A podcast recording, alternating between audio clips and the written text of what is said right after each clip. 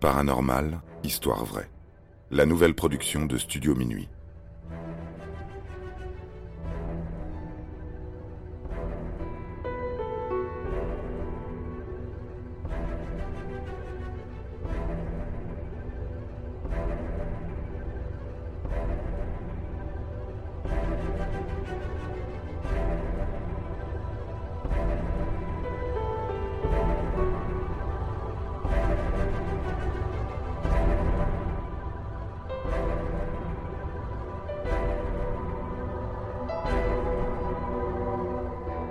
Les pouvoirs télékinétiques de Tina Reich.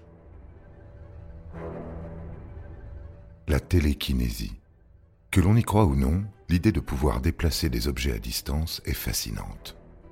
Encore faudrait-il avoir conscience de son propre pouvoir et savoir comment le contrôler. Pour Tina Reich, une adolescente particulièrement agitée, ce n'est pas du tout le cas. D'ailleurs, au moment des faits, elle ne connaît pas ce terme scientifique donné à tort et à travers pour expliquer l'inexplicable. Et si son pouvoir était le signe d'un certain déséquilibre mental Car la vie de Tina Reich est pour le moins désastreuse.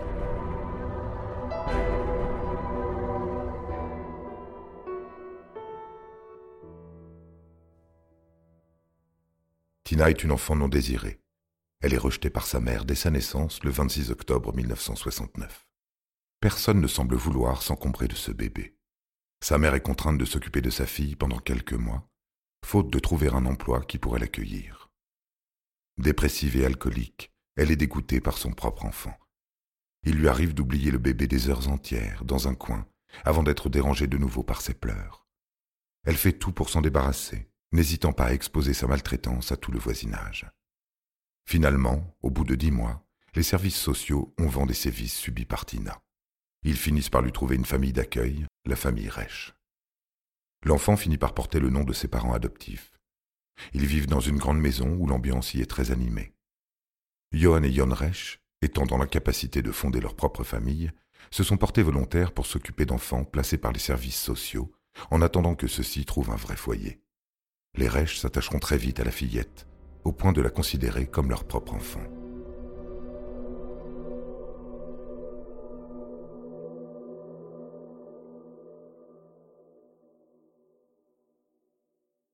Avec les années, ils finissent par regretter un peu cette décision. La fillette, dès l'âge de trois ou quatre ans, développe des troubles du comportement. Elle n'est pas commode, pique des crises en plein repas et dérange les autres bébés, dont Madame Reich a la charge. Son père adoptif l'a punie à plusieurs reprises, mais rien n'y fait. Régulièrement, la maison se retrouve vite en désordre. Malgré les nombreuses réprimandes, Tina n'en fait qu'à sa tête. Ses parents adoptifs, ne parvenant pas à avoir une emprise sur elle, cherche de l'aide auprès d'un médecin. Il diagnostique une forme d'hyperactivité. Ne parvenant pas à exprimer ses sentiments par la parole, se défouler lui paraît être une bonne alternative, quitte à excéder les autres enfants qui se trouvent en sa présence. Se pose alors un autre problème. À présent, Tina Reich est en âge d'aller à l'école, mais aucun établissement ne peut accepter un tel comportement. Le médecin n'entrevoit qu'une seule solution, un traitement à base de calmant. À cette époque, on ne savait pas comment s'occuper d'enfants turbulents. La camisole chimique n'était pas considérée comme un problème éthique. Le traitement ne semble pas fonctionner. L'enfant développe une forme de résistance. Vers l'âge de 8 ou 9 ans, cela prend des proportions étonnantes. Tina Reich est en classe. La matinée est déjà bien entamée, mais cette fois-ci, elle ne ressent pas le besoin de s'agiter. Il lui arrive parfois d'être calme. Certaines semaines se passent sans aucun incident. Son institutrice est au courant de sa pathologie. Elle conserve dans son bureau des boîtes de calmants. Elle est autorisée à en donner à Tina si celle-ci commence à trop s'agiter. Ce matin, elle ne fait rien de spécial, et pourtant, des stylos et une gomme sont projetés dans le dos de l'enseignante, pendant que celle-ci recopie un exercice au tableau. Sans même prendre la peine de se retourner et demander que le coupable se dénonce, elle avait déjà en tête d'accuser Tina. Ça ne peut qu'être l'acte de la petite rêche. Il n'y a qu'elle dans la classe pour faire ce genre de bêtises. La fillette est régulièrement accusée, même lorsqu'elle n'a rien fait. C'est encore le cas aujourd'hui. Cependant, c'est la fois de trop. L'institutrice, excédée, humilie son élève devant toute la classe en lui imposant de prendre ses médicaments devant tout le monde. Dès lors, elle est moquée pendant la récréation. Tous les enfants la considèrent comme une folle, bonne à être enfermée. Elle se fait harceler sans relâche pendant toute son année scolaire. La situation devient si incontrôlable que M. et Mme Reich décident de déscolariser leur fille. Désormais, Tina, plutôt que d'aller au collège comme tout le monde, devra être enfermée à la maison sans aucune possibilité d'en sortir. Elle n'aura pas de vie sociale et devra rester auprès de sa mère pour l'aider dans ses tâches ménagères.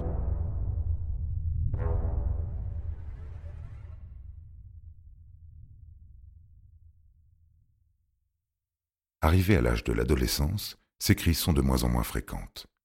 Elle parvient à contrôler ses émotions, du moins jusqu'à cette étrange journée de mars 1984. Les phénomènes inexpliqués surviennent dès le matin. Monsieur Reich est à son travail et Tina fait prendre le petit déjeuner au bébé que sa mère a recueilli récemment. Madame Reich, quant à elle, s'occupe de la vaisselle. Cette dernière remarque que les aiguilles de la petite horloge de la cuisine se mettent à bouger toutes seules. Elles font plusieurs fois le tour sans jamais vouloir s'arrêter. Elle finit par détacher son regard de l'aiguille, ne se posant pas plus de questions. Elle s'occupera de régler à nouveau l'heure plus tard.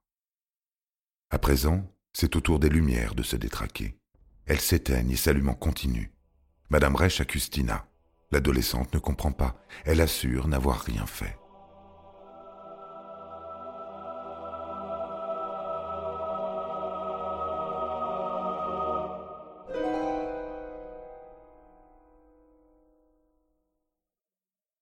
Si Tina a peut-être le contrôle sur les interrupteurs de la maison, cela ne peut pas être le cas pour les autres appareils électroménagers. La petite télévision de la cuisine s'allume, tout comme le four. Madame Reich pense qu'elle devient folle. Elle a beau débrancher ses appareils, ils continuent toujours de fonctionner. Jusqu'à ce que M. Reich rentre du travail. Lui aussi constate les mêmes anomalies. Cette fois-ci, c'est au tour de la machine à laver de tourner toute seule. Tina est de nouveau accusée par son père et renvoyée dans sa chambre. Pourtant, rien ne change. Si ce n'est pas l'œuvre de l'adolescente, alors qu'est-ce que c'est? De toute évidence, le problème est électrique. Heureusement, M. Reich a un ami électricien, Bruce. Il envisage de l'appeler. Le mal semble avoir aussi touché la ligne téléphonique. Il est impossible d'avoir une conversation normale sans être constamment interrompu par une sorte de hurlement. En début de soirée, Bruce se rend directement sur place pour constater les anomalies. Pourtant, il n'y en a pas. Étrangement, les phénomènes se sont arrêtés lorsque ce dernier s'est présenté au domicile. Le compteur électrique est parfaitement normal. Bruce repart, les phénomènes reprennent. Monsieur Reich, bien embêté, est obligé de rappeler son ami. Tout le monde finit par se convaincre que Tina est l'unique responsable de cette mauvaise farce.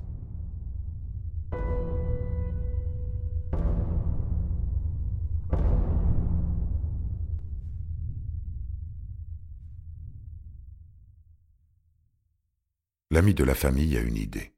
Il suffirait de scotcher tous les interrupteurs et d'attendre. La présence de l'adolescente auprès des adultes est cette fois-ci exigée. La lumière du hall s'allume et s'éteint toute seule. Les Reich ont enfin la preuve que leur fille est innocente, ce qui n'en est pas moins inquiétant. Bruce constate avec stupeur que le scotch placé sur l'interrupteur du hall a sauté. C'est impossible, et pourtant c'est vrai. Les autres lumières de la maison s'activent sans aucune influence extérieure. À ce stade, l'ami de la famille ne peut rien faire. Il est lui-même effrayé par ce phénomène qu'il est incapable de contrôler. Il conseille au couple de faire venir un prêtre, mais les Reich ne croient pas aux fantômes. Ils préfèrent continuer leur vie, comme si de rien n'était. Les jours passent et les appareils continuent à se déclencher tout seuls. Cependant, cela arrive moins souvent que la première fois. Finalement, cela ne pose pas vraiment de problème, puisqu'il y a toujours quelqu'un à la maison pour surveiller tout ça. Ils ont beau s'y habituer, le phénomène n'en reste pas moins effrayant, voire même dangereux. Un soir, la chaise occupée par un bébé se met à reculer toute seule, manquant de faire tomber son occupant. L'instant d'après, Tina tombe de sa chaise. Elle affirme que quelqu'un l'a poussée. Son père adoptif peine à la croire. Pourtant, il devra bientôt faire face à l'inexplicable lorsque les œufs vont traverser la pièce pour s'écraser contre le mur opposé.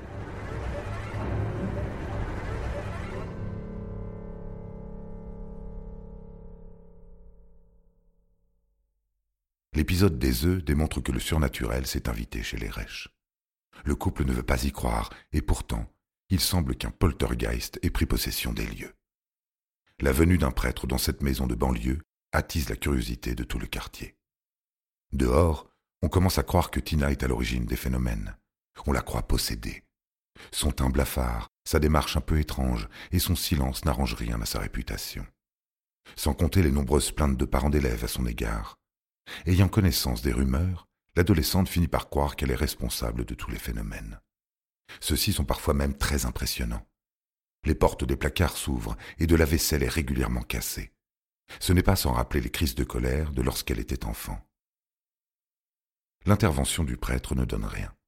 Un journaliste d'un magazine local, accompagné d'un photographe, se rend chez les Rêches pour enquêter sur les phénomènes. Il montre un intérêt grandissant pour le paranormal et contrepartir de cette maison avec une preuve. Il y parviendra et le cliché pris par son collègue photographe fera le tour du monde. Après avoir interrogé l'adolescente pendant près d'une demi-heure, sans qu'aucun phénomène ne se déclenche, un téléphone posé sur la table du salon vole à travers la pièce. Le photographe n'a pas eu le temps de prendre le cliché. Il remarque que le phénomène est survenu au moment où il avait relâché son attention. Comme si la force surnaturelle ne voulait pas qu'il prenne une photo de sa démonstration. En rusant un peu, il finit par prendre un cliché où l'on distingue clairement un téléphone passé sous les yeux de Tina Resch.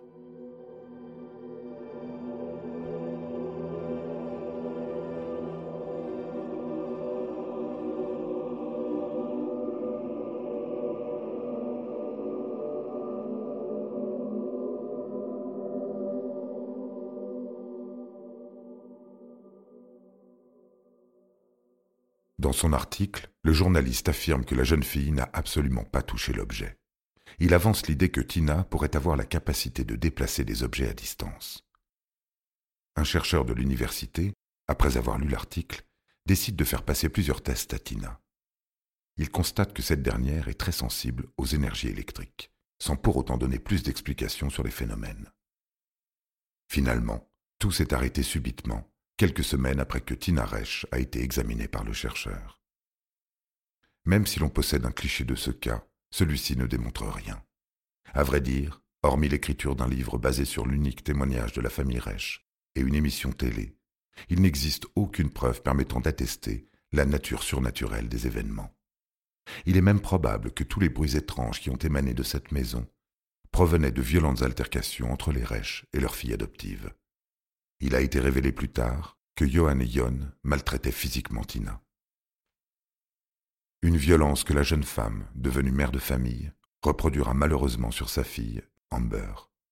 En avril 1992, elle fait l'objet de poursuites judiciaires après qu'Amber a été battue à mort. Le procès de Tina Resch se tient en octobre 1994. Elle échappe de peu à la peine de mort en plaidant coupable, une stratégie qui lui aura été conseillée par son avocat. Elle est condamnée à 20 ans de prison avec une possibilité d'être libérée sous condition. En 2004, un livre intitulé Poltergeist et meurtre, la curieuse histoire de Tina Resch tend à prouver l'innocence de Tina en plaidant la télékinésie. Selon les auteurs Valérie Storet et William Roll, il serait possible que la mort d'Amber soit accidentelle. Personne n'a appris à cette mère de famille à contrôler son pouvoir. Tout ceci reste bien évidemment à prouver l'histoire de Tinaresh reste étrange et tragique. À vous de vous forger votre propre opinion à l'écoute de ce récit.